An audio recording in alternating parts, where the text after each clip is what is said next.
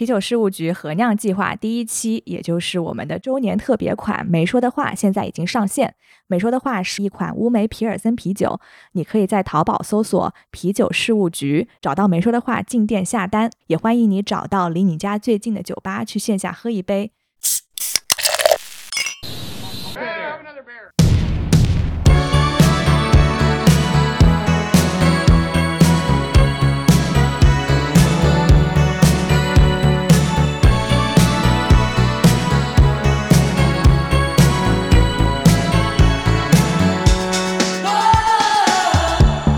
Hello，大家好，欢迎来到啤酒事务局，我是天，我是齐，我们今天又回到了上海来录音啊，因为最近又开始疫情，找不到嘉宾，所以不得不请来我们准备来压轴的一位上海的嘉宾啊，欢迎范进范老师。哎，大家好，范老师，哎，很高兴，很荣幸来参与到啤酒事务局的节目中。其实一直没有请我们上海本地的精酿厂牌明日酿造的范老师出山，就是怕在什么时候，比如说这段时间，然后出不去，然后 然后可以来回播我们的节目，然后同时呢，正好也是想听一听范老师的故事。范老师的故事也非常传奇，很多非常有意思的企划，正好也可以跟大家分享一下。对，呃，因为我正好是跟大家都一样，从一个啤酒爱好者、爱喝酒的，然后逐步走向那个佳酿的路线，然后再去开始商业化的一个过程。你这个是一个很多人向往的一个路线。就从爱好到家酿，现在到转型到非常成功的商酿。对，之前我们也录过去年的大师杯的全国总冠军邢超老师的故事。那其实，在邢超之前，范老师也拿了很多奖，所以其实不仅是家酿嘛，而且是酿的非常好的家酿选手，才成立的名人酿造这个厂牌。对对对，家酿其实相当于一个促进吧，喝啤酒还喝的比较多，平常酒，但就是自己酿酒这一块，刚开始的时候是一个崭新的领域嘛，但实际上就是说在深入研究以后。然后再通过家酿比赛这个平台，你会越来越有自信，然后逐步的去走向更广阔的一个市场，然后让自己的酒啊，让更多的酒友们一起能喝得到。对，其实范老师可以聊很多的话题啊，但是我今天就特别想和范老师着重的聊一聊各种千奇百怪的啤酒啊。为什么要聊这个呢？也是因为上个礼拜正好去啊喜盈门啊 酒厂，然后看一看我们自己在酿的啤酒，然后也顺便去范老师的。名人酿造厂房里面参观了一下，在那边喝到了很多很奇怪的酒，对，所以就想到这样一个话题。对，今天录节目的时候，范老师也是抱了个大箱子过来，然后从那纸箱子里面拿出了很多奇奇怪怪的瓶瓶罐罐。对我们希望，因为其实就像前面说的，我自己是从家酿出来的嘛，家酿里面的一个精神就是在于什么多元化创新，然后不断的去摸索新的一些方向去做。那即使我现在作为一个商业品牌以后啊，还是希望就是说把这部分的一个就探索精神能保留下来。所以在我们自己有常规酒的过程中啊，时不时的会有一些新酒会出来，那一直要保持这种活力性在里面。嗯，呃，而且我感觉，特别是在目前这种市场的一个初期情况下吧，大家越来越偏向于市场商业化，造成整个一个市场的一个就是说产品类别过于集中了嘛。像我们目前从整个一个酒吧那个一个酒头来看的话，IPA 或者水果增味一类的。再加一部分小麦，几乎百分之八九十的一个酒头给占领掉了。那其实精酿啤酒，它的它作为酒的类别来讲的话，是世界上所有酒的种类最多的一种类型的一个酒。世界上著名的就是说历史悠久的一个城市，每个城市都有它一个一个代表性的一个精酿啤酒，或者那个啤酒的一个呃，像比如说皮尔森啊，或者说科隆啊，本身城市的名字就是一个风格类型。那我想。希望能就是在中国吧，因为特别是疫情期间，我们大家出不去，那可以把那个世界各地的一些市面上见的比较少的酒，重新来进行复刻，去酿造一下。呃，通过这个酒啊，跟大家一起来分享一下这些的背后的历史故事啊，酿造故事啊，然后它的酒的一个风格特点是怎么样的？因为我们现在其实你看，特别是近几年来一个就是说今年在中国兴起以后啊，很多爱好者的学习氛围啊特别好。那很多人这个 BJCP 的考试啊，我看每年那个就是参与者会越来越多。那很多的时候，我们看到的就是书籍上的各种风格的这个酒的类型啊，看到文字版的比较多。那市面上很多的酒啊，不一定能完完全的尝得到。那我们尽量就是说，哎，把这些文字历史的东西啊，能转化成可以喝得到的，然后再可以就是说跟大家一起分享交流的一个东西。对，比如说我应该喝了一个叫做什么布鲁特啊，格鲁特，格鲁特，呃，格鲁特，对，格鲁特是啥酒？皮你知道吗？不知道，听都没听，别说喝了，听都没听过。对我之前也没听过，对，啊，也在厂里喝了一下，觉得挺有意思的。对，格鲁特，因为格鲁特是其实最古老的一种啤酒形式了。那我们现在知道，就是说啤酒原料里面四种主要的原料，呃，麦芽、啤酒花、酵酵母还有水。最早之前的话，其实啤酒花的添加在啤酒里面并不是必要的元素啊。早期的话，在啤酒酿酿造里面不添加啤酒花的。呃，当时的话，它会添加各种的奇奇怪怪的香料组合在里边。这种香料组合它就是一个格鲁特的一个特点嘛。像那个配方包啊，它是有特殊的一个就是管理机构会进行销售，就像那个现在的烟草局一样的，通过这是一些一种征税的形式嘛。那这种酒的一个特点里边的话，因为它本身就会带有很浓郁的一些香料风味。当时因为这个这种制麦工艺啊，也并不是特别先进，很很多的会带有一些焦香味啊那种类型风格，稍微偏酸一点那种。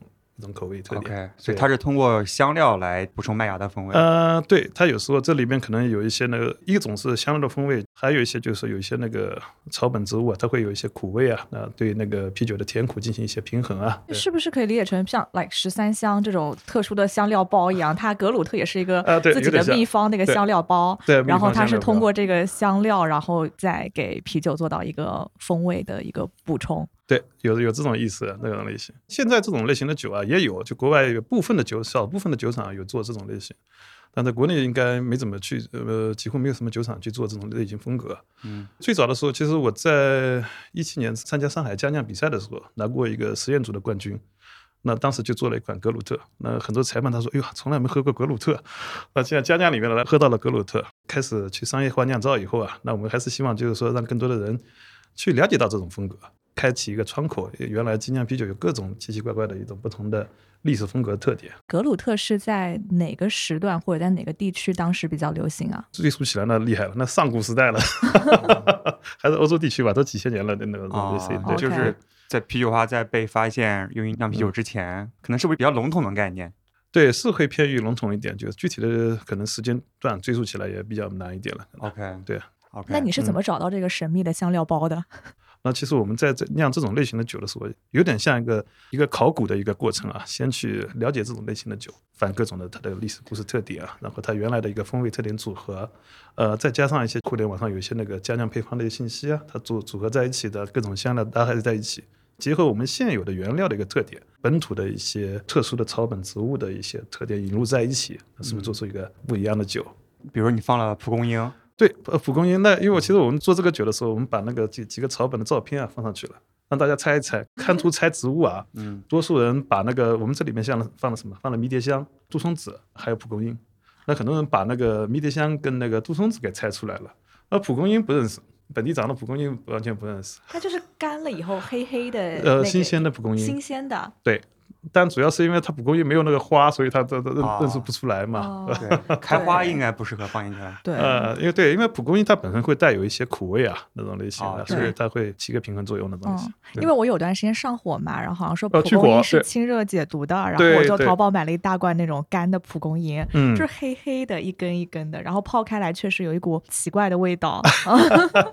对，然后我们这里面还有个白玉苦瓜在里面。白玉苦瓜，对对对，就是我们正好这边有朋友在这边上海种植的本土的白玉苦瓜，诶，他说，诶，我们这有很多苦瓜，看看能不能合适用一下。那我说行，还做起来，因为它本身苦瓜也有一部分苦味嘛，呃，做一部分平衡也可以去尝试着在里边添加一下。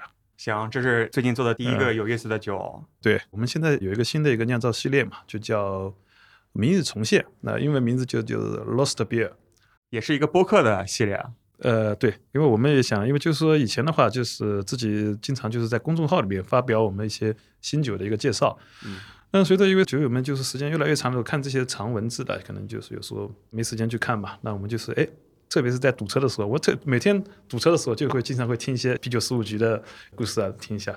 那我感觉哎，那我们应该也是转换一下，把做一些那个语音类的一些播客节目啊，把我们的一些酿造的一个新酒啊，去给大家介绍一下。明日重现就是一个一个新的一个栏目，因为我们感觉就是很多的酒啊，就是想变成一个什么 lost beer 了，慢慢的它就变成历史的酒，因为淡出了我们消费者的一个市场里，那我们只能在书本上才能看得到它。对，那我们就想把那些市面上不常见的、书本上能看到的酒研究一下，把它酿出来，然后跟大家一起来分享一下背后的一个历史故事，那么它的一个，然后包括酿造的一些辛酸，对，踩过的坑，然后来大家来一起来喝一喝，对吧？把就是做一部能听得到、喝得到的历史故事。嗯，然后我们酒吧里的酒头会变成一个什么？会会讲故事的一个酒头，哦，，对，然后你就下就开完车堵车以后，哎呀，这终于开到家了。开到家以后把车一停，哎，告诉你旁边哪几家酒吧也可以喝得到这个酒。那正好听完了以后，去尝试一下，就是这个意图。概念挺好这个非常有意思啊。对，现在录几期了？哎呀，现在第一期啊，第一期嘛，这是万事开头难嘛，这个整个，所以说我们特别佩服啤酒事务局啊，两位同事就一起把这个栏目做得风生火起啊，那我这个感觉特别厉害，对，周更 不容易。不容易，不容易。还是很厉害的。感谢感谢，对，所以大家可以接下来关注一下目前还没有上线的《明日重现》，但说不定我们节目播出的时候播出的时候已经上线了。可能已经上线了。对好，剪剪辑小哥在旁边默默的看着，加油加油！对，有什么技术难题，我们可以一起探讨一下。好嗯。，OK，刚才讲的格鲁特是我们已经是第二期了。嗯呃，第一期的时候我们其实做过一个什么，做一个英式酒，英式的老艾尔 （Old Ale），还有一个就是古代的水皮。古代的水皮，对对，因为它其其实是它是一批的麦芽去做出来的，同样的一批的麦芽，其实我们做做了一个高浓度的一个老艾尔，然后用它那个二道的麦汁去做出来一个低浓度的一个 Amber Ale 琥珀 Ale 那种类型。啊，但我们当时做的这个酒的时候，主要目的是什么？想做想做一款那个就是英式的那个，呃，纽卡斯特中艾。我原来在国外的时候，在美国的时候，其实待的时间比较长，经常也喝纽纽卡斯特中外。那在国内反而很少见，那感觉就很惊讶，因为纽卡斯特中外的话，在国外的话，就像那个科罗娜一样的，就是很大众型的一种酒。但在国内就几乎见不到，或者说我去淘宝上一说要买一瓶要它进口进来 一百多块钱一瓶，我这个普通啤酒怎么会这么贵呢？然后就去研究它的一个整个一个酿造工艺，发现特别有意思。它会先酿出来一个就是像老高浓度的一个老艾尔，然后还有一个就是低浓度的像普通啤酒一样，就像我们现在的麦汁度有可能在七点多 P，非常水的一个啤酒。三分之一的就是高浓度酒，加上一个三分之二的一个就是低浓度的七点多 P 的一个水水啤的那种酒。然后，所以我们就当时就说，哎，他是做了一个成品出来，那我们就把两头的酒给酿出来以后，让我们的爱好者可以自己去按愿意调的比例去调，那寻找一个什么你自己心中的一个 New caste 是怎么样的。对对对对，DIY 的成分。呃，对对对，就 DIY 那种类型。那你如果说喜欢那个就是浓度高一点，那我们就是把那个老艾比例高一点；低一点的话，那我们就把另外一个调整高一点就行。所以这个低麦汁浓度的这个啤酒，它怎么这么淡呢？它加水了吗？还是什么？呃，它就是二道麦汁，二道麦汁。对，因为我相当哦我要那个很古代的话，就是用用的比较多的嘛，就是说，因为它要尽可能的把那个糖啊不呃出来嘛，对吧？不浪费嘛。那我哦就是前面那个就是酿个高浓度的一个酒，然后后面的就是二道麦汁的话，就直接洗出来以后做一个低度酒那种类型，相当于我一批的麦汁的一个呃麦芽配方，我出了两三种酒 那种类型的。啊，对，对挺好的。就像那个，你看比利时那个二料三料，对吧？它也有、嗯也有这种情况的出现嘛。英国这个对，上次在厂里喝的是上次厂里喝的时候，就是我们今今天也带过来，就是那个我们的私藏艾尔，私藏艾尔其实就是老艾尔嘛。OK，对，老艾尔其实挺挺有意思的。我们今年可能有可能还做一个更极端的一个老艾尔，嗯因为其实老艾尔它这个在英国其实也是有上千年的历史。以前的时候就是说高浓度的这种老艾尔的话，它是会去什么当地的一些贵族啊，或者说那个国王啊，他有那个继承者诞生的时候啊，呃，他们会去酿一批这个酒。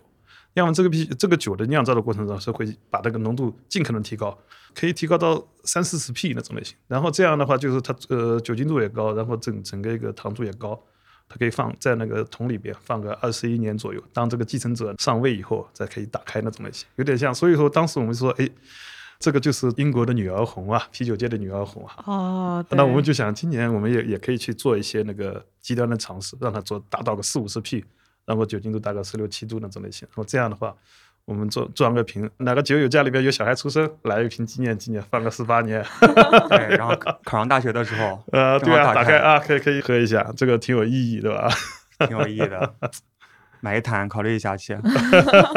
也可以啊，放到我们黄酒坛里面陈化一下也可以啊。嗯我们以前真做过黄酒坛里面把那个陈化那个酒嘛，，OK，讲到这个老艾尔，我们啊先喝这个，对，然后介绍一下，再说环球坛的一些尝试。行，我们先喝这个啊。它就偏于麦芽香气了，呃，比较甜一点，就是说那个带有一些太妃糖的风味那种类型。嗯，它是烘烤还是嗯烘焙程度比较深的麦芽？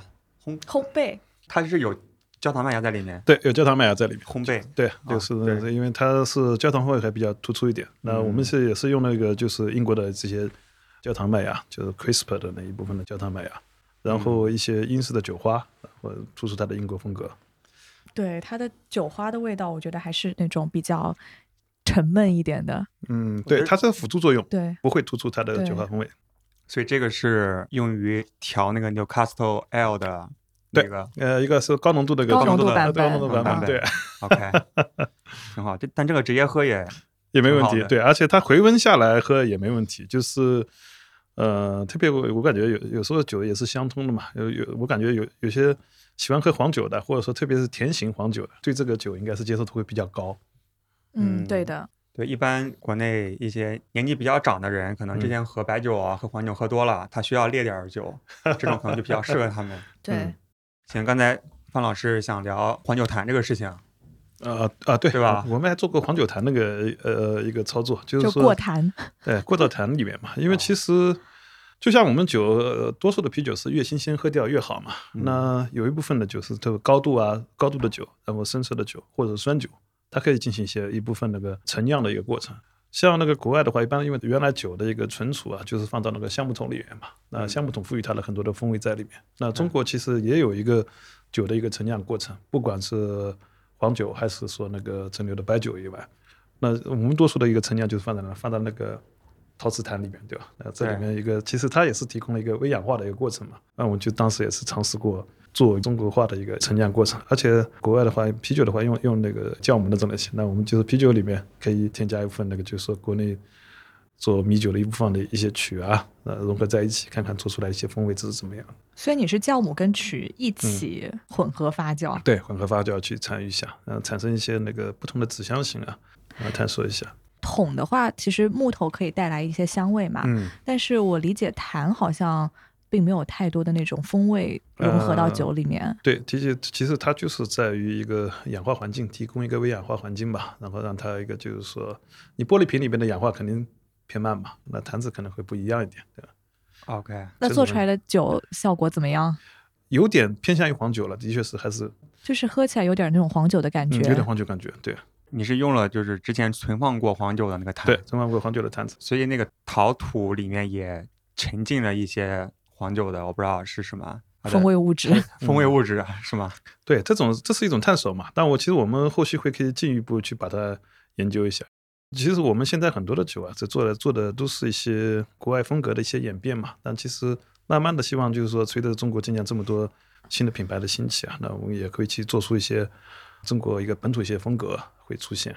啊，包括你看，像近几年的话，其实新西兰什么做新西兰皮尔森啊，什么每个地域的每个国家，它会有一些新的风格出现了。那嗯像我们中国酒友或者说中国酿酿酒师们，都是呃非常有想法、非常有才艺的话，那可以的确是在这个从酿酒工艺或原材料方面深入研究以后，肯定会出现一些中国风格的一些呃精酿啤酒出来。那你觉得最有可能的方向是在哪里呢？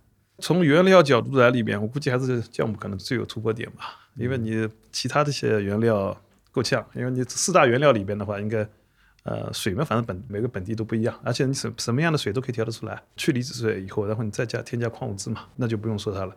麦芽、谷物这一块的话，大麦、小麦的话，这块其实还是国外主产区了。我们相对来说还很多人问我们说，哎，为什么就是说你的来到我们麦芽仓库以后，问问我们都为什么全是用一些进口麦芽呢？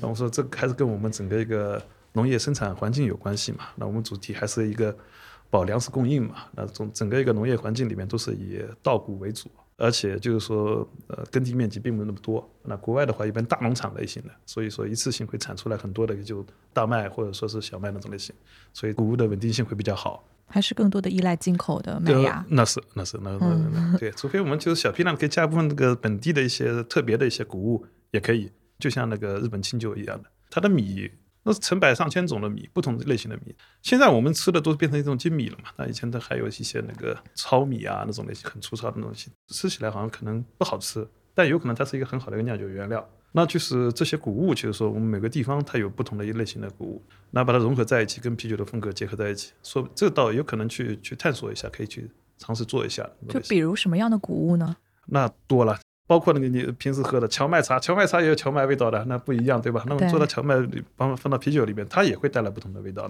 哦，还有是看到什么青稞啊这些。对，当然有些谷物添加进去以后，它风味不明显的，你是感觉不出来的。它需要去发掘在风味方面带来的呃变化，还是在那个就是说整个酒体方面会带来什么样的变化，这需需要去我们去不断的去尝试。这个可以做，每个地方还真还有不同的主食谷物，或者说野生的那种谷物那种类型。中国还是地大物博，每个区域不一样。像什么高粱之类的，呃，对啊，高粱，对对高粱是我们其实其实是一个很主要的一个酿酒原料，做白酒都是用高粱发酵的呀。对，各当种粮食，对嗯，对啊，我们高粱啤酒的没没几个做，是 吧但这个我们也没尝试，因为它可能还是需要有做一些糊化什么的。感觉范老师讲到这里跃跃欲试。呃，可以可以去尝试一下。我感觉就是各种类型的，就是包括我们听众里面，哎，感觉你家里或者说认识到的一些原料里面有很特别的东西，或者说煮出来带有特别的一个香气啊，那可以给我们推荐一下，我们去尝试一下，把你的好想法做成一个酒。大家可以在本期节目下面留言，嗯 就要么是香味啊，或者是味道，或者是你能提供发酵糖分的一些嗯。农作物，对都，可以尝试一下。然后接下来就是啤酒花了。嗯啤酒花我感觉这一块就是对我们来说比较难一点。像国内的话，现在的啤酒花一般都是在新疆啊、甘肃啊有生长嘛。那其实很多地方都能种啤酒花，没有很多爱好者现在你看就是在网上买了新疆买了新疆的那个啤酒花的那个根茎啊，包括我在呃自己崇明家里面也种过，种的长得还行。但主要是在于就是说你的品种还是比较匮乏，因为它需要有个育种科技，因为其实育种啊是一个科技含量也比较高的，然后花而且时间的漫长的过程，对漫长的过程，我们国内一般没有这种没有这种一个精力去做的事情，而且另外一个就是在于，就是说他即使做了这个东西吧，可能知识产权的保护啊会偏弱一点。那我改个名字，我就也也继续卖那个，那我就就很麻烦。但我们可以去做一些尝试，但就是说这种啤酒花的小突破，我估计是短时间很难去做出来。毕竟原来就就完全是舶来的。以前一直跟朋友们说，哎，我要在崇明去多种一部分，但这种是体验性的，让大家来感受到，就是说本土长出来这种卡斯卡特是什么样的味道。就像我们之前做过一期活动，就是说在那个，因为我在崇明种了一部分酒花嘛，当时在上海找了几家酒吧，一起把那个鲜酒花采摘出来以后，酿酿的一百升酒，酿了一百升酒以后，然后我们在上海找个呃三四家酒吧，就同期上呃上线上枪一样的。这个主题就是我在上海长大，上海长出来的卡斯卡特是什么味道？上海长出来的萨兹是什么味道？这一个本土化的这种尝试，一直有这种想法，让它稍微做得更大一点。这样的话，就是说体验结合在一起。但它并不能作为我们常规型的一种原料，因为一个是上海不是啤酒花的主产区，另外一个就是说它的真带来的一个风味特点啊，那还是要值得深究的那么一块。那上海产的嗯，酒花的风味上有什么不同吗？上海产，我感觉其实我感觉也还行，也挺香，但从产出的一个产量情况要差的很多了。哪怕我看那个新疆那边那个采摘那种新鲜的一个啤酒花的话，它这个就是单株上的一个结出来的啤酒花的花骨朵吧，要多得多。那上海这边相对还是比较稀落一点，然后可能稍微小一点，而且这个气候特点嘛，它长两季。嗯，像我这这现在回家的话，估计第一季都快要变枯掉了，然后再过再过一段时间，夏季的下一阵雨又又长出来一波，摘完了以后还可以长一波。哦，所以就一年只产两季。但正常啤酒花就长一季季的，哦 可能是更加偏北方一点儿，寒冷一点儿，但上海其实还挺温热的嘛，对，所以它可以长两季。它长得也快，就是你看正常的话，就是一般的话，它是你清明前后发出来嘛。那我们其实一般过完年就开始已经出来了，就这种类型。哎，那所以新西兰的酒花这么有特色，也是因为经历过一个长期的培育过程吗？啤酒花的一个种植区域啊跟那个红酒特别像，就像我们现在欧洲的一个啤酒花的话，就偏于传统型，草本风味啊那种类型啊，它，并不是果香味很很爆炸那种类型。葡萄酒也是这种类型的，偏于那种就是说内敛型，对内敛型的。那就是像那个新世界的红酒，那那新世界包括哪些？南非啊，然后加州地区啊，南美，对，而而且澳洲对这几个都是啤酒花的主产区啊，而且这些区域产出来的啤酒花也是偏于果香型浓郁的那个地方，所以这两块我感觉就是说啤酒花的一个生产区域跟葡萄这块都很挺像，就是，对，以及和人的性格也非常感觉，所以这个还是地理特点有一定的一方水土养一方酒花。对，是的。好，行，那讲了这么多酒花，你今天有带酒花类型的酒吗？啊。酒花类型那就是我们呃出道即巅峰的朦胧梦，哎，好的，行，我们就顺着它 喝啊，这是我们第一款酒，第一款就是商业酒，对，非常经典。嗯，再帮我喝一点。好，其实我是把很多我们自己的原来参加家酿比赛的一个作品啊，转化成商业化的一些作品了。这《朦胧的梦》其实也是我们一七年的时候参加上海家酿比赛拿的 IPA 的一个组的一个金奖，大师杯那个西安站的时候拿拿过一个全场冠军那一块。所以我们一八年去商业化生产的时候，就把这一款呃酒就作为一个第一款酒去打响头一枪吧，就是进入精酿行业头一枪。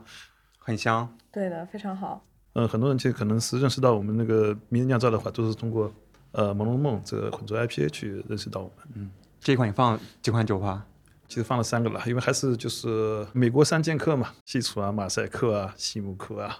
那现在不是又又有新的各种不同类型的新酒花出现？那酒花其实我我是各个酒类型里面，其实还最喜欢 IPA 风格类型。所以从一看我们的产品类型啊，啊这么多 IPA，、啊、除了新奇的酒以外，嗯那我还是更偏向于做 IPA 类型的酒。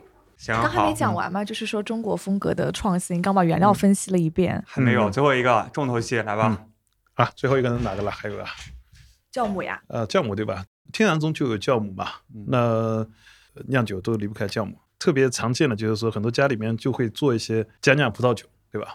家里面谁知道要加什么酵母？一般就是哎，葡萄采摘下来以后，就是压一压，然后就直接很多还加点糖，就放进去了对，放进去就就发酵了嘛。我妈有时候自己在家里也折腾一点儿。然后有些人就说：“哎，我为什么我做的这个加酿葡萄酒就就就发不出来呢？就啊。”然后我说：“你这个怎么做的？”然后他说：“把那个葡萄拿回来，特别爱干净的，一般都发不出来。洗洗，他把它洗干净了嘛？那个你要把葡萄把表就是表面不一层白的，它其实它蕴含着天然的一种酵母在里面嘛。对，那好了，那这人家就是跟跟这个洗洗吭哧吭哧洗完了以后，那好了，啥也没有了，就发不出来，只有发霉了，只能最后。包括我们一些古代就是说这些做米酒啊、做黄酒的这种酒曲，或者说做白酒发酵的一些酒曲，它都自然界的一些植物啊这些采集过来以后再进行制取的一个过程。但现在这一块啊，就有点流失了。你看日本清酒，它现在那个国际市场能做得这么好，那整个一个产业链的一个保留啊，会比较完善。从一个就是说稻米的一个种植这一块，然后一个酒曲的一个中间的一个制制作这一块，很多酒厂是自己做自己的酒曲的。在以前，这都是应该都是从学我们中国老祖宗这边做做过去的吧？那就是说，我们这一块其实可以深入去研究一下，把一部分原来我们如何来制作酒曲这一块的东西融合到我们这个啤酒酿造里面去，结合在一起，能不能是做一些新的一些探索尝试，肯定会带出来不同的一个发酵风味的。就像你看我们 BJCP 里面，他把那个 sake 也放到这里面了。啊，是吗？对，它有一类，它有就有一个就是清酒，但它不是清酒啊，就是用清酒酵母或者说一个类别的有这东西的。OK，其实我一直很好奇，这个嗯酒曲和酵母都是属于细菌一大类的，是不是？嗯嗯，所以它本质上有有什么明确的分界线吗？就是因为酒曲里面它是什么酵母把跟酶在一起了。哦，混在一起。我们做啤酒的话，因为就是大麦芽表面它带有一些那个酶吧，它可以在一定温水下会促进，就是说里面的淀粉转化成麦芽糖，或者把那个淀粉的大分子剪断嘛。嗯，那自带的酶了嘛？那我们是什么？因为就添加曲嘛，添加曲以后，曲里边就是酵母跟酶的一个混合体嘛。哦，对，是这个东西。所以咱们聊这个话题，就是因为哦，想起来了，中国啤酒的特色就是在酵母这块儿，呃，然后讲到了曲。呃，谷物也可以，谷 谷物物反正嗯不同的谷物那可以尝试一下。对。对，那其他的话就嗯。酒花的话，我说的这个这个还得路更长。对，OK，那嗯咱们就再多聊两句啊，就是这个酵母或者是酒曲，就是其实是发酵微生物。嗯，对，发酵微生物，对，你看，就发酵微生物的话，其实很简单，就像比利时一样的。比利时为什么？比利时的酒的话，其实它以酵母特色为主的，嗯对它有这么多的类型的不同类型的酵母。那当时形成的时候，也并不是科技发达，而只不过说一个区域的一个区域的酿造的一个特点工艺不一样以后，然后形成了一个菌株保留下来以后，就形成了不同的风味嘛。包括人家酿什么克里克哦，酿些酸啤的时候，就当时说，哎，正好山上吹过来的，然后敞开式的酿造，然后正正好山上吹过来一些一些那个自然的微生物酵母那种类型，就形成那种酸啤啊那种类型。那慢慢它就形成风格特点了嘛。那我们其实在酿造的过自然中，这其实酵母类型、菌种类型，它每个区域是不一样的。那如何来去提纯，找些特别有意思、带来独特风味的一些那个菌种啊，其实可以去做的。，OK，嗯，所以你们有什么计划去做类似的？那中国现在就是说还处于一个初期阶段嘛，现在经济发展很厉害了，就是说酿就是精精酿啤酒这个行业还是初期阶段。嗯那后期再结合在一起的是什么？其实一个是产学研在一体化，一个结合在一起。就像我们去做一些东西，这些探索，我们需要有高校的支持。但现在的话，就是高校的研究方向跟我们其实说说精酿市场的一个发展的方向，其实配合度啊，其实不够的。他做的东西。这两者需要经常一些交流。那我们对菌株的一些分离里面，它可能就需要有些生物专业的人员去来去实践。然后它有什么好的东西以后，我们可以去通过我们的酿造工艺里面，把它那个去检验它的成果是不是这样，而并不是说啊他自己来去做一部分的东西。我们是有应用型的，他们是研究型的，正好一个课题方向，如果是相切合的话，可以互相结合在一起，反复验证。这样的话，我们就会做出来一个很好的一个效果。不然的话，像依托一个自己的酒厂，像明日酿造或我们自己的。那么实验室人员都没有那那么多的人员，那如何来去把这个东西细分出来一个？不然的话，你做出来只能是一个偶然的一个情况出现。那现在国内有这样的产学研的基地吗？还是没有这种基地？但就是说，它是需要去谈。OK，就是喜盈门感觉是个挺好的。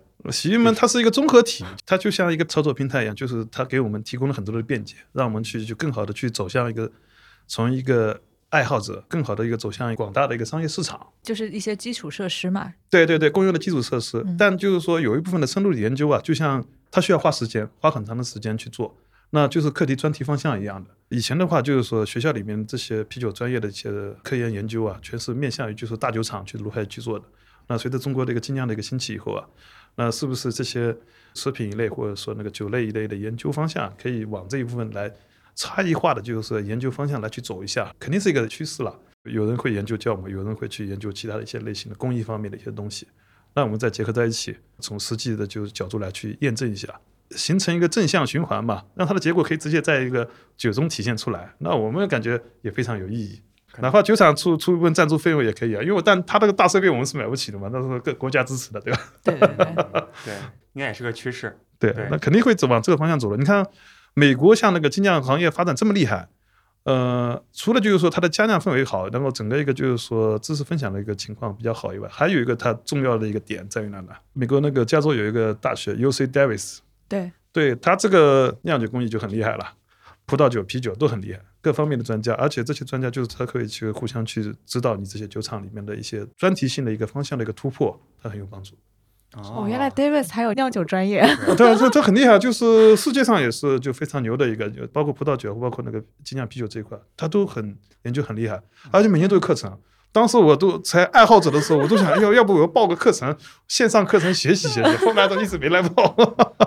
他每年都有课程的，就是讲精酿啤酒怎么样的一个一个流程，专业的精酿造。OK，我之前有同学去了 UC Davis，我一直以为是个很一般的学校。对啊，叫他叫他叫他改改酿酒啊，改学酿酒去。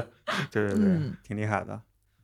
行，我觉得接下来可以和范老师再探讨一下跨界的一些话题啊。嗯，因为范老师不仅是一个啤酒专家，而且特别喜欢玩儿，然后玩各种烈酒。而且我觉得从 从跟范老师聊天中，又觉得他是一个非常喜欢就是尝试各种新鲜事物的人。对，就感觉在玩很多各种各样不同的东西。对我们上个礼拜去参观范老师酒厂，范老师上午带我还有两个朋友一起喝酒嘛。下午我们走之前，然后他们俩偷偷的去打了对那个坛子里面那个，把我惊讶到了。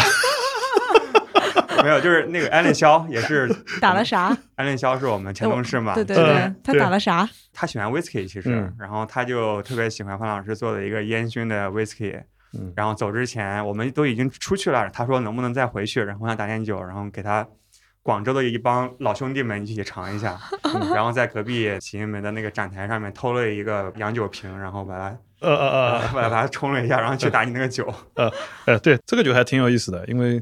这是我们在疫情期间，就去年刚开始疫情的时候，大家是有整个物流都不通的时候，我们去做的什么？就应该是我有可能是国内第一款单一泥煤。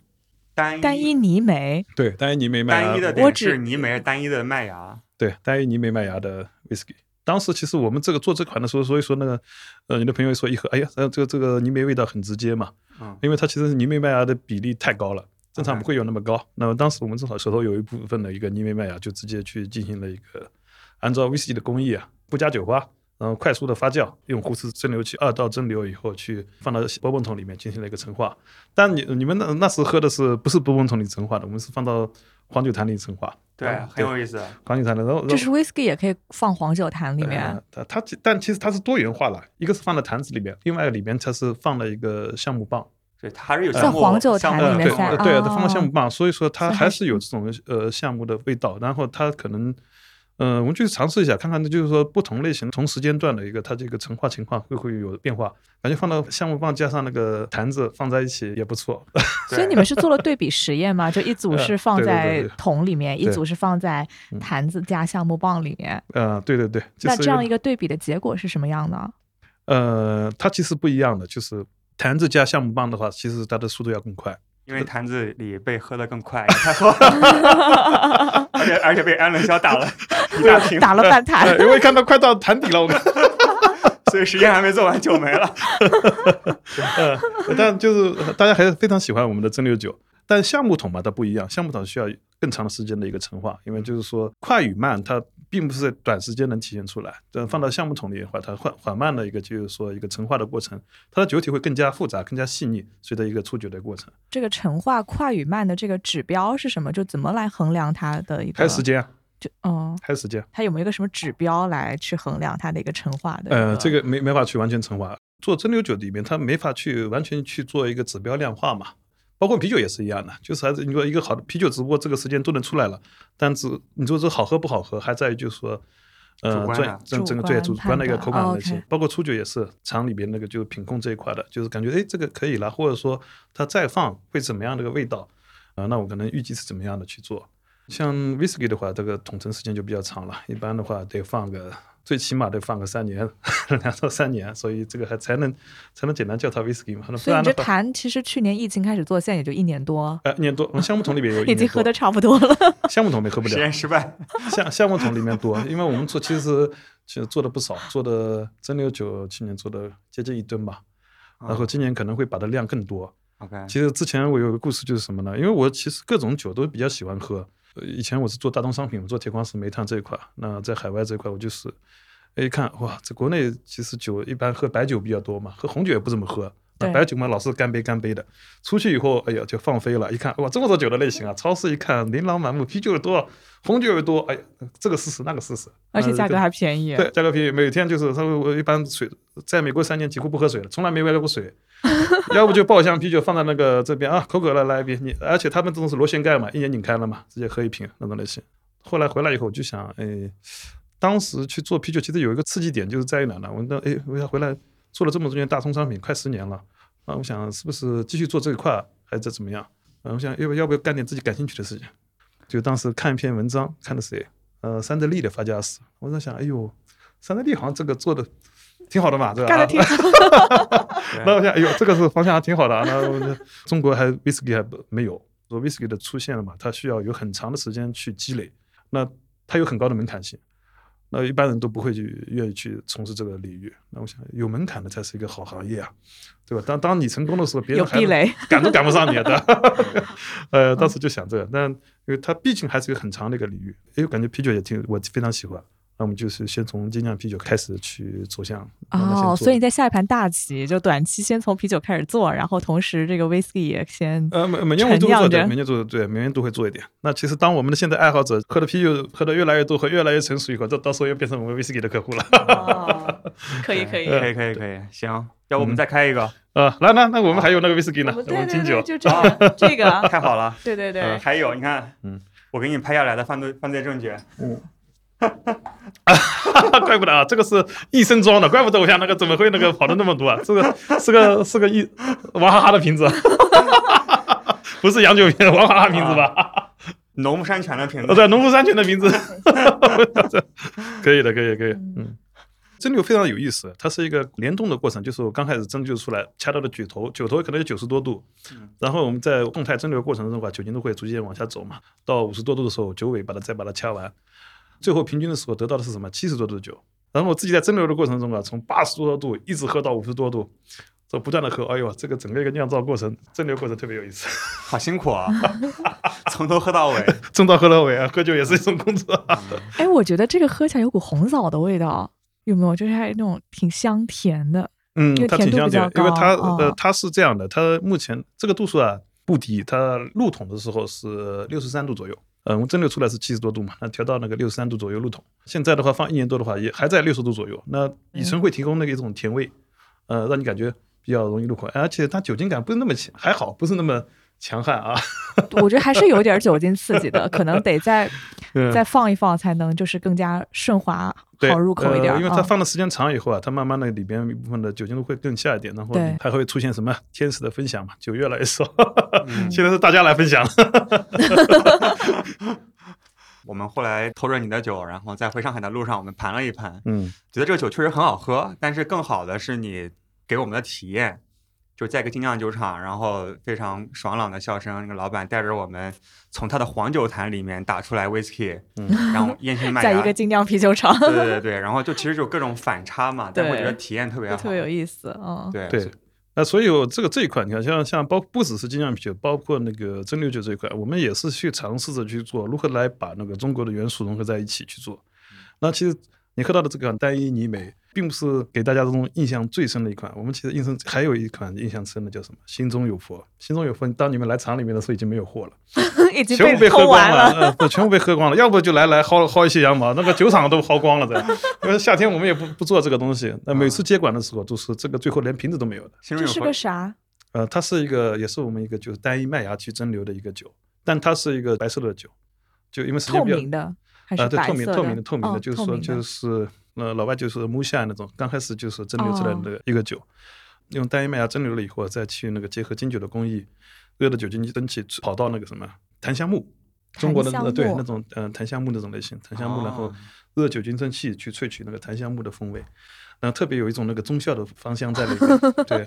啊，呃，然后很多人就它的反差性特别强，就是闻起来，哎，这这这这个酒精感这么强，这个啊，那然后我叫他喝一口，喝一口以后，就整个一个就是檀香风味会在你的口腔整个身体里边完全爆发出来。然后很多人告诉我，哎呀，这这一口酒下去以后我就入定了。然后很多人说感觉，哎，我感觉化身为一颗佛珠了，我。化身佛珠可还行。哎对这个酒，所以很多人说，现在你看我们公众号里面有时候经常有人给来来个留言，我自己也丈二头脑摸不到，哎呦。呃心中有佛，呃来来来来一个，哎呦，心中有佛，都都都还没还没做，我这自己也不卖的所以。它是一个 whisky，也不是 whisky，它不是不不它是个啥？它是就是说我们蒸馏工艺就是以单一麦芽来去做，然后中间的过程中再去最后的出品的时候，我们再去结合了一下金酒的工艺。金酒就是快速萃取的嘛，就相当于我萃取一些香料的风味。其实我们本身那个就是说 whisky 的风味的话，也是木头赋予它橡木桶赋予它百分之六七十的一个风味在里面嘛。但你们就用那个檀香木，就是快速的去赋，予它快速的这个风味。就是对对木头的风味，但它的颜色没有变，但木头的风味更特别，比那个橡木更直接，是我们东方人比较熟悉的味道。啊，哦所以范老师不只是一个啤酒的发明家，嗯还是一个嗯烈酒的发明烈酒啊，呃，不，我们各喜欢种玩儿嗯喜欢尝试那种类型，然后大家哦让大家感觉到，哎呦，这个是这个这个酒好酒，市场上从来没见过。对，真的很厉害。来喝一个，喝一个，喝一个喝一个。喝一个。哎，你们也好酒量啊，那个蒸馏酒都可以，从啤酒 这个是明年还会出吗？呃，我们都每年会做，而且今年有可能这个我们蒸馏酒量应该会更上一个台阶吧。嗯，呃，量要扩大一部分。就如果说今去年跟今年的来看的话，我们的发酵罐已经就在去年基础上已经增加了一倍嘛。一个是就为了就是满足整个一个夏天的一个就是旺季的一个需求情况，另外一个其实为了我们什么呢？到淡季的时候，这些这一部分那个糖化系统、发酵罐系统，可能有一部分又转化成我们做蒸馏酒的一个、一个前端工艺这一块的去制作了啊，然后然后就去把我们蒸馏酒的设备再去扩大一部分，然后再去存一部分嘛。那这心中有佛今年打算什么时候出呢？心中有佛快？应该冬季就能出来吧，冬季大约在冬季吧。大约 好的，那冬季我们 来来期待一下呃。这这可以的，这个酒可值得期待一，下。我们我们一起入定。到对对对，对，其实来之前也听了很多范老师的故事啊，说要搞酒厂游，但一直还没搞好。呃，对，那现在这个疫情，我我都走不了了，应该。嗯对，所以我们要看看能不能找一大把我们嗯上海的队友，先帮你把你这个烟熏 whisky 给喝掉。啊，可以可以，下次安排上。那我们的酒是有的是，那个嗯桶里还有个半吨，最起码了。够大家喝。对对对对啊，对，我觉得范老师的酒厂真的是设计的非常合理，要值得参观。宝藏酒厂是吧？对对对，像像我们之前不是去赤耳酒厂酿和赤耳的合酿嘛，嗯，我和齐我们俩是扛着那个麦芽，然后倒到那个糖化锅里面的。呃，你知道范老师的酒厂里面，它是磨完之后，它是一个传送带，然后磨好了麦芽咚咚咚咚咚自己上去呃，了。自己上去了，不是你扛过去，扛过去累死了我。当时还扛着那个，就张亮给我从那个台阶上把那个麦芽递上来，我还挥一下把那个拎上来哎。呦，那厉害了，那你都可以的啊，女汉子啊。对对对对，是，所以我觉得这范老师的酒厂值得参观，就等疫情缓一缓，然后咱们组织。好的，稍微凉快一点儿。可以啊，我们安排一对，下。现在去有点热，我上次就在那个他们冰库里面待 待着，因为太热了。呃，现在已经开始凉了，我感觉这这周开始就已经明显的入秋了啊，嗯整个一个呃温度都跑到三十度以下了，还挺凉快的。现在好，范老师还有没有什么接下来想尝试的一些新的酒款，不管是啤酒还是烈酒？呃范老师金酒还没讲呢，啊，金酒啊，金酒，我们的金酒也不错啊，金酒 金酒特别有意思，金酒嗯可以让你实现更多很多的想法，因为它整个一个酿造周期还是偏短。而且感觉现在有出现很多那种 craft gin，对，我们就是这种哦 craft gin 啊，对吧？哦因为就是小小批量的这种类型嘛，因为那精酿金酒，其实金酒的实现里面，大厂的创新性也很强，不像啤酒，啤酒其实它的创新就对于大厂来说是特别难，因为它的整个一个产品生产周期偏长嘛，周期一长的话就比较累一点。像金酒的话，其实它核心在于哪？它跟我们格鲁特有点像，它在于你整个一个香料配方包，每个人都有一个不同的一个秘密的一个配方包在里面。啊，你的杜松子比例多多少，加各种的什么肉桂啊，还有什么各种香料，什么呃有些加的香菜籽啊，呃茴香啊，小龙虾啊，啊，这这这也可以啊，因为这是什么呢？呃，现在是以前市面上不是有一个就龙虾味的一个，但它是那个就呃那个波士顿龙虾那种那个龙虾味的那个金酒，一股海腥味儿那种类型。啊，对，龙虾味的啤酒是你做的。呃不是龙虾味的金酒，对 它的金酒是不是我们做的？龙虾味啤酒是我们做的，OK，但就是说它这个金酒工艺，它有点跟我们那个精酿啤酒有有相通的地方，所以很多外国的精酿酒厂它会去做一部分那个金酒，包括嗯、呃看我们的就国内也有一部分厂也是去有这种尝试嘛，对对。要不我们先边喝边分享一下，来个金酒，来个金酒哎。呀，金酒这个哎呦，这个我有点喝，我喝上头了。来 来，给你啊，，完蛋了，金这个金酒的度数也高的。我们金酒非常有意思，得加点 tonic。这个金酒是原强的，六十多度，调完以后调到四十多度以后啊，这两个金酒的味道完全不一样了。就是六十多度的话，会杜松子味道会比较偏重，调成四十多度后就变成一个花香型的那种酒。所以很多呃有时候调的呢？其实就用水了，水调了，因为就就主要是因为正常的话，我们酒都是要去，你看我们市面上看到的一个金酒，都是在于四十度左右的，没有卖那个六十多度那种类型的，对，它原酒出来其实是差不多六十度，六七十度啊，都一样的，蒸馏工艺都是一样的，差不多七十度左右。呃，然后你都要去进行勾调一下的，调到四十度左右。那四十度以前的话，其实它跟那个国外的税收是有关系的，但慢慢的都形成一种规律了。那大家都是四十左右，包括我们那个 whisky 一样的，也是四十度或者四十三度。那再上一个台阶就变成一个桶强型了，那五十多度那种类型。那六十度的其实很少见，白酒好像也是不是也是四五十度左右？呃也要勾调，它一样的。嗯，出厂都得调一下的，不调这造成了什么呢？造成你没法实现所有的产品的一个稳定性啊，这个好喝啊啊！哦，我喜欢这个，嗯，我觉得这这就是非常强的杜松子味，但是好的金酒和差的金酒，它的区别在哪里啊？因为金酒它里边主观性也很强，就是说，但金酒的不同类型啊，它风格很有很多，它可以把我自己的想法性融合在一起，然后你在写你金酒的一个介绍的过程，你想当时想表达出来什么东西，然后再，它跟我们精酿啤酒有点像。所以你要不要给大家介绍一下这款金酒？你当时是想要融入哪些元素进去？哦呦，这个这个这个时候，这个到当时倒没有没有没有考虑那么多。这个这这个金酒其实我们就是突出它杜苏松子的风味，所以说杜松子，比例会非常。明显，嗯，对，杜松子风味比较直接一点。比如说啤酒，咱们可以突出麦芽、嗯酒花、什么酵母发酵的嗯产物的风味，但是嗯金酒的话，除了突出杜松子之外，还会不会有什么其他的风味？呃，花香、果香各种类型的，就是你看金酒里边，它是主要原料里边一种是就是干的这种香料啊，另外一个就一个除了杜松子以外，就是一些干的香料组合在一起。每个区域啊，每个地方都有不同的一个香料类型。还有一种就是说这个鲜果皮那种类型，就是说有时候我们在那个金酒碗里会有加一部分什么呢？加一部分那个？像那个柠檬啊，或者说柚子啊，需要的什么东西？最表面一层皮，然后让它的那个萃取一部分，因为它的味道最重。就是香气物质，对那个香气物质对都在皮里。对嗯，对对对对，我们当时去那个胖胖啤酒马酒厂参观的时候，他们不是也做金酒嘛？嗯。因为那天刚蒸馏完，然后嗯它有一个废渣一大堆。哦呦，废渣里边你看这个对配方就在里边啊，你对对对得你得给它扒一扒。我就在那个废渣里面 掏，我就哎看看里面有些啥呃东西。对对，看看有这里面有什么东西。我就看到那个橙皮、呃嗯柠檬皮还是橙子皮之类的东西，包括一些那个，你看，我们嗯就这边当地产的一些那个佛手柑，佛手柑它也很多人会去用一部分，对，胖胖啤酒马他们其实也在做一个金啊 sour，、就是它结合在一起了，是吧对，？它就是在啤，应该是一个酸啤酒，酸饵一发之后，它嗯放了金酒在里面，正好他们也产嗯金酒嘛，就和你一样。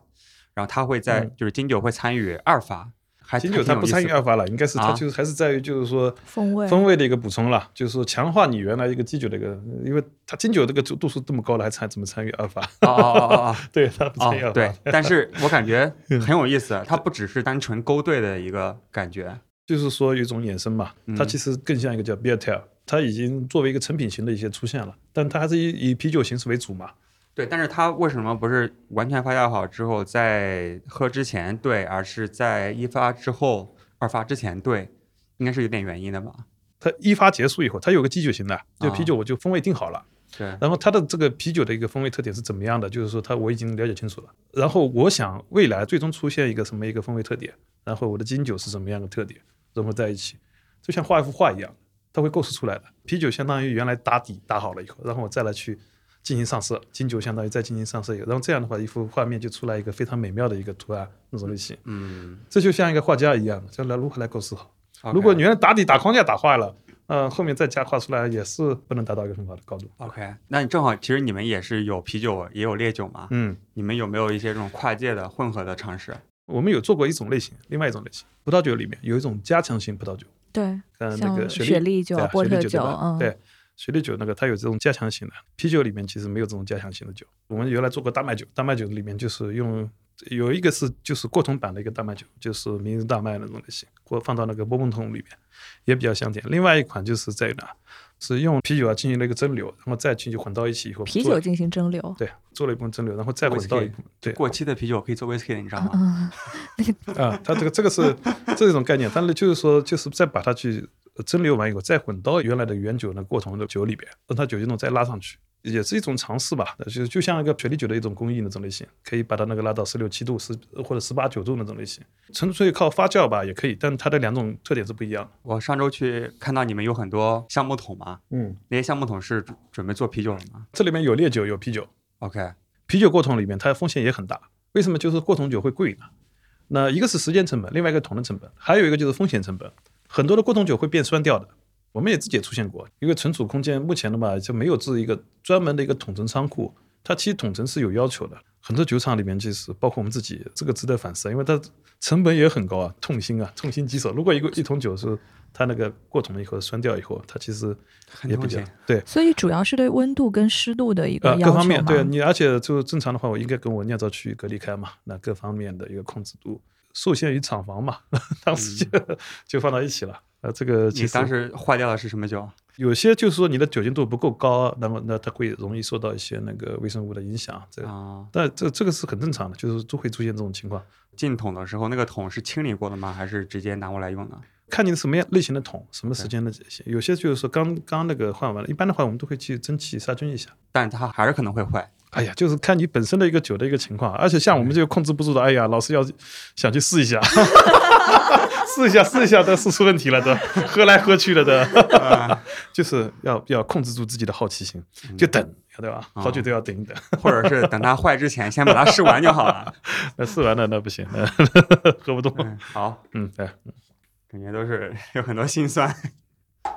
哎，很正常，就是说这是一个初始酒厂慢慢走过的一些弯曲的路嘛，未来可能就是说所有的酒厂会越来越好。嗯，那没有失败，哪有完全成功的，对吧？毕竟都是什么摸着石头过河那种类型所以接下来你准备趟哪条河？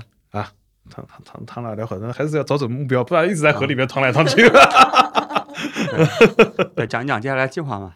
对，这个倒倒一下子都有。我们其实最大的问题在于呢，我们其实我们还是希望有更多的像像包括我们现在的很多的听众啊，我们希望就是招有更多的优秀的人到我们公司来，因为我们涉及的面其实挺广的，什么都想做，那很多环节都会有脱节。脱节以后吧，有时候一来嘛，就中间哎呀，这这很多事情就不分解下去了。那我们其实这一段时间的话，就是慢慢的把各环节的一个细化优化一下，让整个一个你的团队更加有实力，更加走起来更快一点。行啊那那赠送你一个广告时间，对对有哪些职位在招的？来给大家啊 说一说。就是说一个市场营销策划，另外一个就是说一个设计方面的人员，就是啊在于、还在市场推广方面。对，像我们金江酒厂嘛，就偏向于自己的产品，做自己的东西。嗯那如何来让更多的爱好者能认识到我们的产品的特点，是需要有不同的同事来去把一些工作啊落实下去的。我们特别需要这些的朋友呢一起来加入我们。OK，对啊行，我们真的也是录了一年多，第一次听到这个回答，啊，是吧？但是 实用吧？啊，对，挺好的，因为我们也我们也种草了很多盾友嘛，对大，家想对对对摄入啤酒行业，可以特别是市场会市场营销方面又爱喝酒，喜欢玩一些好玩新奇事物的，都可以加入对对对，就是明日的团队啊。再好的东西，我们需要把它讲出去，让这个更多人了解到。那这样的话，才会让我们周边的朋友越来越多，然后我们做起来越来越有动力。像我自己做的创业，做了纪念品牌以后，那你身边呢，就是说，你的朋友、你的亲戚有多少还是经常喝你的酒了？嗯这种比例非常低。我们光在外面一会儿搞这个酒头接管，一会儿搞这个活动，其实身边的都忽略了。对。但这这一部分的吧，它需要我们更多的策划，让他们有一种共鸣点。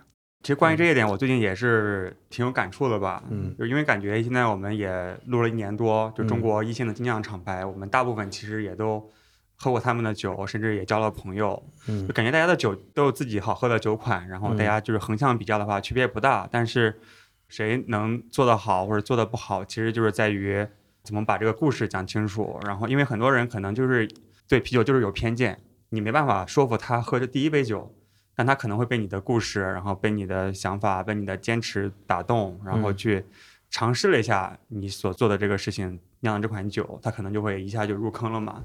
对。所以其实酿造的水平，一线的梯队比较接近吧。嗯，就市场营销这一块儿，确实是需要补足一下。对我感觉是，而且就是说，整个行业里面应该是比较欠缺这种人员，因为像我们都是像整个一个，虽然新品出的频率特别高，但整个一个就是说发掘深入的发掘还是偏肤浅，偏就是表面，就是挖掘了一些表面的，但嗯，深入的如何来探讨一下，就是那对需要一个很好的一个团队来一起来去深入做是，一下。其实需要一个过程嘛，因为可能过去三四年，咱们大多数的酒厂还在去想怎么建厂、怎么酿酒的阶段。先把 先把产品打磨好，我觉得这个是一个基石嘛，对嗯，但现在酒已经挺好的了，嗯那就需要发扬光大。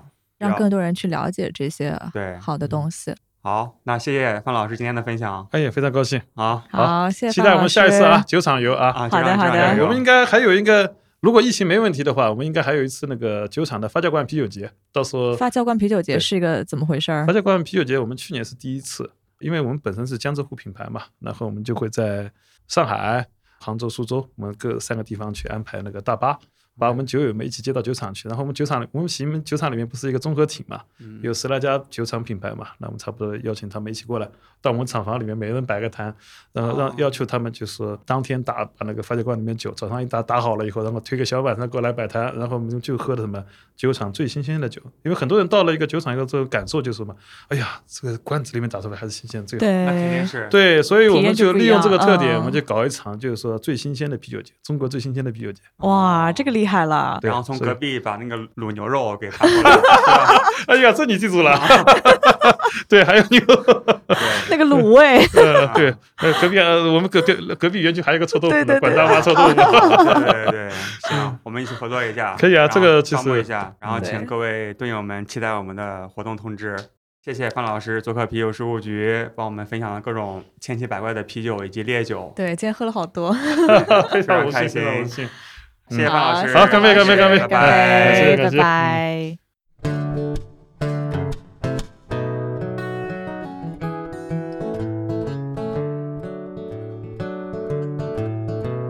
The doctor says I'm living on precious borrowed time for all the time I'm giving to liquor, beer, and wine. The x rays of my liver look like molded old Swiss cheese.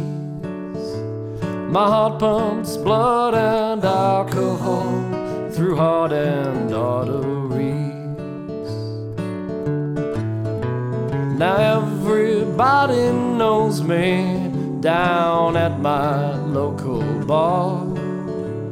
I drink until I can't see, then I wonder where you are. I guess I let my health go since you quit being mine. But there was nothing to replace you, except liquor, beer, and wine. Now, liquor, beer, and wine is a flashing sign I see. Every single morning I get up, it's buzzing down on me. I look up to the heavens for a ray of hope to shine. And there it is in neon liquor, beer, and wine. Now, ever since you've left me, I've lived out of my car, parked between the liquor store and Uncle Bubba's bar. Booze helps ease the heartache of my constant beating mind. As constant as that buzzing noise of Uncle Bubba's sign. Now liquor, beer, and wine is a flashing sign I see. Every damn morning I get up, it's buzzing down on me. I look up to the heavens for a ray of hope to shine. And there it is in neon liquor, beer, and wine. Yeah, there it is in neon liquor, beer, and wine. Liquor, beer, and wine.